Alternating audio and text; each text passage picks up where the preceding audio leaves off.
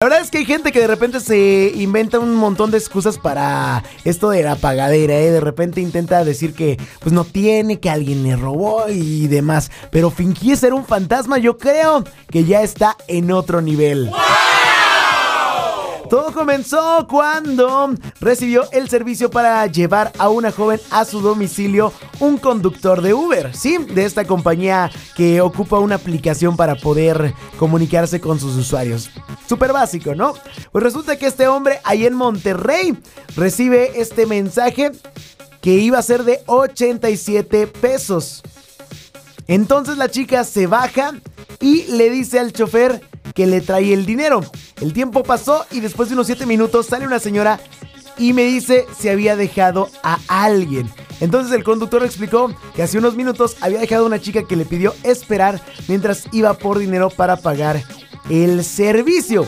Sin embargo, la señora que salió resulta que le dice que era su hija, pero que ya había muerto hace cuatro años. ¡Tómala!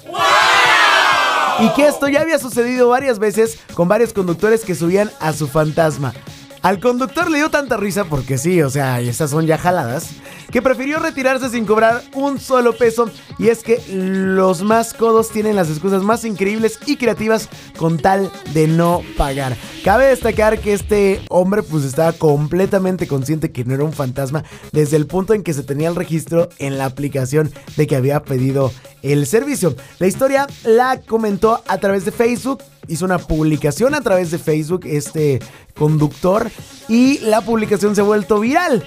Ha generado tantas interacciones que ya suma más de mil respuestas y ocho mil compartidas. Además de que, pues ya, ya lleva rato dentro de la plataforma. La verdad es que sí es bastante eh, cañón, ¿no?